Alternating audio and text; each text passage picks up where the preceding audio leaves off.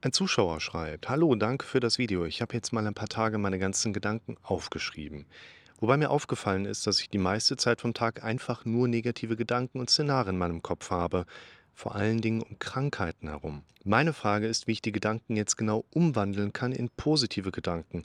Weil meist reicht es leider nicht nur einen positiven Gedanken dazu zu tun und ich mir nicht ganz zu helfen weiß. Das ist eine sehr gute Frage, die eigentlich eine ganz einfache Frage ist und in unserem Leben die einfachen Fragen eigentlich umso komplexere Antworten mit sich bringen und man darf aber vielleicht auch sagen, komplexere Antworten verdient haben. Das ist ein ganz wichtiger Punkt. Grundsätzlich würde ich verschiedene Antworten jetzt mal überdenken wollen, gemeinsam mit euch. Und würde vielleicht auch mal so ein bisschen weiter zurückblicken wollen. Wie wäre ich früher auf so eine Frage eingegangen? Was würde ich aus heutiger Sicht vielleicht auch dazu sagen? Und ich finde das eine Einstiegsidee, die ich dir jetzt gerade mal mitgeben möchte. Einfach auch erstmal so eine Art Denktwist ist, auf den man als Therapeut oder Berater eigentlich ganz, ganz schnell immer trainiert ist, nämlich das, was jemand einem anbietet, vielleicht nicht direkt einfach rundweg anzunehmen. Dazu neigen wir Menschen nämlich sehr stark. Stehst in der Fußgängerzone, jemand bietet dir einen Flyer an, zack, du hast direkt danach gegriffen. Und das passiert in unserem Leben sehr oft. Viele Probleme ließen sich verhindern, vielleicht auch quasi zeitnah gleichzeitig lösen, indem wir an der Schnittstelle, wo wir sprechen, erstmal denken und an den Zielen, zahlreichen, vielleicht Momenten, wo wir nur denken, auch ins Sprechen kommen. Ganz interessanter Hintergrund. Was machen wir mit der Frage deshalb? Ich finde, dass ein wichtiger Punkt natürlich die Frage danach ist, wie kann ich denn anfangen, positiv zu denken? Sehr wichtige Frage für ganz viele Menschen. Kann ich die beantworten einfach so? Wahrscheinlich nicht, weil wenn ich die beantworten könnte, dann hätte jemand vor mir ja schon auch beantwortet. Und nicht nur einer, sondern viele Leute. Und dann müsste der Fragesteller eigentlich schon mal irgendwo über eine Antwort gekommen sein und ich genauso und würde es dir jetzt einfach noch mal gerade schnell in Erinnerung rufen. Und das gibt es eben leider nicht. Ne? Einfache, schnelle Anleitungen, mal eben so positiv zu denken. Ich denke, dass wir die Frage deshalb erstmal nicht genauso aufgreifen dürfen, weil die Frage gerade noch im Raum steht, was hast du mit der Antwort vor? Das ist ein ganz wichtiger Punkt. Was willst du mit der Antwort? Ist ja das Gleiche. Mein Kind fragt mich, darf ich mal bitte das Messer haben? Äh, wozu willst du das gerade haben? Das ist schon ein erster wichtiger Hinweis aus meiner Sicht. Wir können Warum-Fragen stellen. Wir können aber auch Wozu-Fragen stellen. Eine Warum-Frage, warum hast du das gemacht? Warum möchtest du das haben? Das drückt die Leute gefühlt gegen die Wand. Keine gute Ausgangsposition. Wenn sich jemand gegen die Wand gedrückt fühlt, dann reagiert er in der Regel auch ganz schnell mit Gegendruck. Das ist in unserem Kopf immer so. Ja, so ein bisschen könnt ihr euch den Kopf vorstellen wie so eine Non-Newtonian Fluid, ne, also so Stärke und Wasser gemischt, die auf Druck mit explosionsartigem Gegendruck für eine kurze Zeit reagiert und sich dann wieder verflüssigt. Total cooles Zeug. So ist unser Kopf auch. Ne? Wenn er Druck abbekommt, dann verhärtet er und wenn wir locker auf ihn einwirken wollen, dann können wir auch verformen. Ähm, die Metapher schwächelt, finde ich, an dem Punkt ein bisschen, wo nachher diese Non-Newtonian Fluid wieder zerfließt. Und das tut unser Kopf ja dann nachher nicht oder das soll unser Kopf ja nachher auch nicht tun. Und hier, warum stellst du die Frage? Warum möchtest du die Antwort haben? Wozu stellst du die Frage? Wozu möchtest du die Antwort haben? Und da finden wir in der Regel einen ganz interessanten Hinweis im weiteren Verlauf, der dann nämlich lautet: Tschüss, Brotdose. Naja, wenn ich eine Antwort darauf habe, wie ich den positiven Gedanken fassen kann, dann hoffe ich, dass ich mich um dieses Thema einfach nicht mehr kümmern muss, weil dann habe ich hier Klick und dann läuft das Ganze. Und das ist die große Gefahr dabei, weil das funktioniert in der Regel nicht. Unser Denken funktioniert an den meisten Punkten rein automatisiert und vor allen Dingen in negativen Szenarien, die auf Worst Case getrimmt sind. Negatives Denken und Erleben funktioniert von alleine. Das Positive müssen wir uns selber erarbeiten. Da geht der Fragesteller ja auch hin und hätte ja gerne eine Anleitung. Also wie mache ich das denn, um positiver zu denken? Nur das möchte ich einmal gerade vorwegsetzen.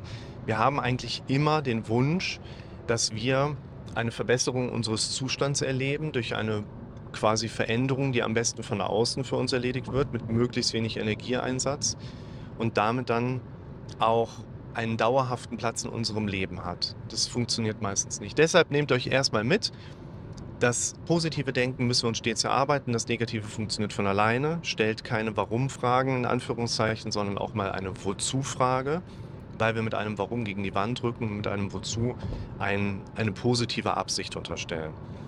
Und ich würde vielleicht einmal so ein bisschen zurückgehen. Vielleicht hat der Fragesteller da auch ein etwas älteres Video von mir mal gesehen, wo ich früher auf den Umgang mit Befürchtungen gerne eine grobe Verhältnisregel vorgeschlagen habe, die da lautet, seitens der Hirnforschung weiß man, dass negative Gedanken zehnfach oder negatives, negative Erlebnisse zehnfach schwerer wirken als positive. Das ist so grob. Wenn du im Casino 10 Euro verlierst, musst du 100 Euro gewinnen, damit du bei neutral Null zumindest schon mal bist. Heißt auch, und das habe ich in einigen Videos auch mal so vorgeschlagen, wenn du negative Gedanken erlebst, dann musst du selber durch deine Zuarbeit auf positive Gedanken kommen, die den Faktor zehnfach mindestens ja auch erfüllen. Dein Gehirn sitzt ja immer am längeren Hebel, weil über den Faktor 10 dann zumindest der Ansatz einer Ausgeglichenheit auch wieder mit in den Raum kommt. Also eigentlich elfmal, damit das Positive überwiegt. Vielleicht mal kurz mit eingeworfen, was heißt Positives an der Schnittstelle überhaupt?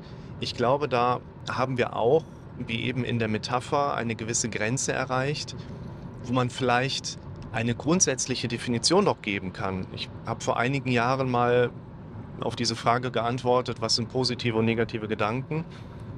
Meine Antwort würde erstmal grob lauten, negative sind solche, da hätte ich gern weniger von. Positive sind solche, da hätte ich gern mehr von. Also musst du aber für dich natürlich auch in den nächsten Filter nochmal reingehen und für dich herausarbeiten, erlebst du gerade Gedanken, von denen du gerne mehr hättest oder erlebst du gerade etwas, wovon du gerne weniger hättest? Und im Grunde genommen gilt es jetzt, Erfahrungswerte zu sammeln. Das heißt, du musst ja jetzt quasi dein Leben sondieren, um im Alltag immer weiter deine persönlichen Erfahrungspunkte zu sammeln. Worauf reagierst du in einer Art und Weise, wo du sagst, davon hätte ich gerne mehr? Und es geht, glaube ich, ganz simpel um einen erkenntnisorientierten Prozess, der eben auch mit Erfahrungswerten zu tun hat. Und Erfahrungswerte sammelst du nicht in deinen eigenen vier Wänden, indem du die ganze Zeit zu Hause bleibst. Also da auch, aber eben nicht nur da und vor allen Dingen nicht nur da, sondern eben rausgehst und äh, um meinen Baum umarmst. Vielleicht ist es was für dich. Für mich ist es das nicht. Aber ähm, ich habe es ausprobiert. So, für mich, ich umarme lieber die Düne, wenn ich drin liege, so nach dem Motto. Das heißt, wir können nicht einfach so sagen, wie mache ich positives Denken, weil es für jeden Menschen halt immer noch mal einen eigenständigen subjektiven Hintergrund gibt. Was bedeutet für dich konkret eigentlich positives Denken? Und weißt du das überhaupt schon? Hast du da überhaupt eine grobe Ahnung, was für dich eigentlich das Positive in deinem Leben ist? Eine sehr interessante Frage, die ich häufiger mit Leuten mal durchgehe, ist, wie viel Geld möchtest du eigentlich haben? Wir alle haben Angst, dass wir vielleicht irgendwann zu wenig davon haben. Je mehr Geld du hast, desto größer werden in der Regel auch deine Ängste. Es könnte möglicherweise auch in Zukunft dann die wieder weggenommen werden. Ganz typisches Problem. Nur, viele Menschen erleben gewisse Ängste und Unsicherheiten in Bezug auf Geld, wissen aber gleichzeitig nicht, wie viel Geld sie eigentlich haben möchten.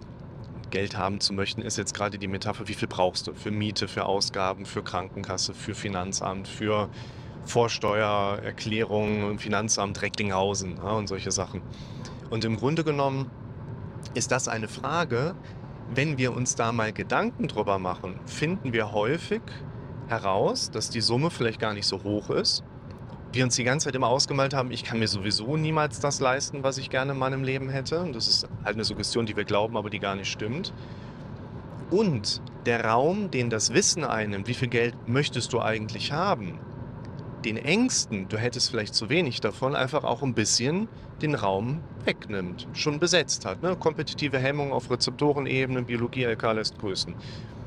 Und deshalb aus meiner Sicht die Empfehlung, werd dir doch erstmal dann für deine persönliche Lebenssituation bewusst darüber, was eigentlich die Dinge sind, die bei dir zu der Kategorie positiver Gedanke, positives Gefühl, positives Erlebnis, positives Verhalten entsprechend auch dazugehören und wir kümmern uns dann nochmal um die Frage, wie mache ich das denn? Denn an der Schnittstelle wird sich höchstwahrscheinlich zeigen, dass das Wissen und das angewandte Wissen dieser Inhalte, also nicht nur du hast einmal herausgefunden, was dich glücklich macht, sondern vor allen Dingen auch, du beschäftigst dich zunehmend häufig damit. In deinem Kopf eigentlich schon das und wie setze ich das dann um schon erledigt hat. Das ist ein ganz entscheidender Punkt. Und eine Sache, die ich dir dazu noch auch mit auf den Weg geben möchte, schaut euch das allerwichtigste Video an. Wer es schon gesehen hat, schau es dir nochmal an, wo ich erkläre, dass unser Gehirn vor allen Dingen auf repetitive Chronifizierung hinarbeitet. Also unser Gehirn lebt von Wiederholungen. Es ist nicht so relevant, wie lange hat ein schädigender Einfluss stattgefunden, sondern wie oft konnte er immer wieder auf dich einwirken. Umgekehrt geht es auch nicht darum, wie lange brauchst du, um dein Leben zu verändern oder deine Situation zu verändern, sondern wie oft kannst du mit spezifischen Inhalten auf deinen Kopf einwirken, worauf dein Gehirn auch mit der Zeit automatisch reagieren wird. Und unser Gehirn arbeitet so, dass es ständig Informationen verarbeiten möchte. Kommen keine neuen. hohem Tempo rechts überholen. Kommen keine neuen Informationen, greift dein Gehirn sehr, sehr schnell auf Bestehende zurück. Und bei den bestehenden Gedanken zuerst das, was am relevantesten ist.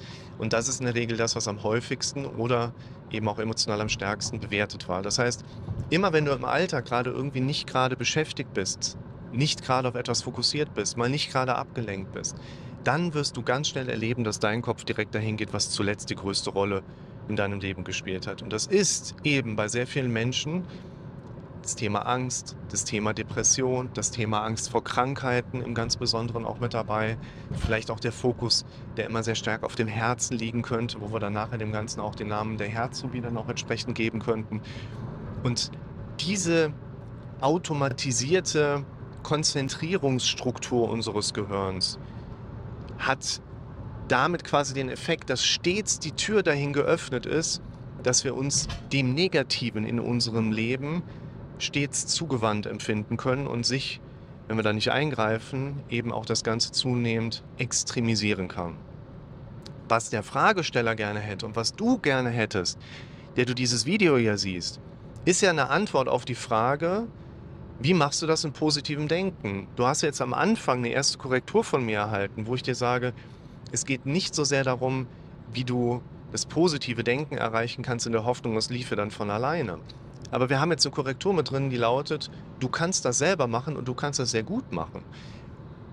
Und die Kernaussage, die du zum Abschluss mitnehmen darfst, ist, je häufiger du es schaffst, in deinem Alltag das, nennen wir es mal so, positive Denken zu trainieren, desto eher wird ja auch dieses positive Denken, was für dich in deiner persönlichen Situation ja deine konkreten Gedanken betrifft, die nur du kennst oder die nur du so filtern kannst, und je häufiger du dahin kommst, desto eher bauen sich diese gedanklichen Mechanismen ja auch in deine Relevanzstruktur ein. Und dein Kopf wird zunehmend anfangen, eben innerhalb der gewohnten Muster, also in Automatismen zu denken und in Ruhesituationen zuerst das abzurufen, was zuletzt am relevantesten war, eben zunehmend positive Gedanken nach vorne zu holen, wenn du sie im Vorfeld oft genug erlebt hast.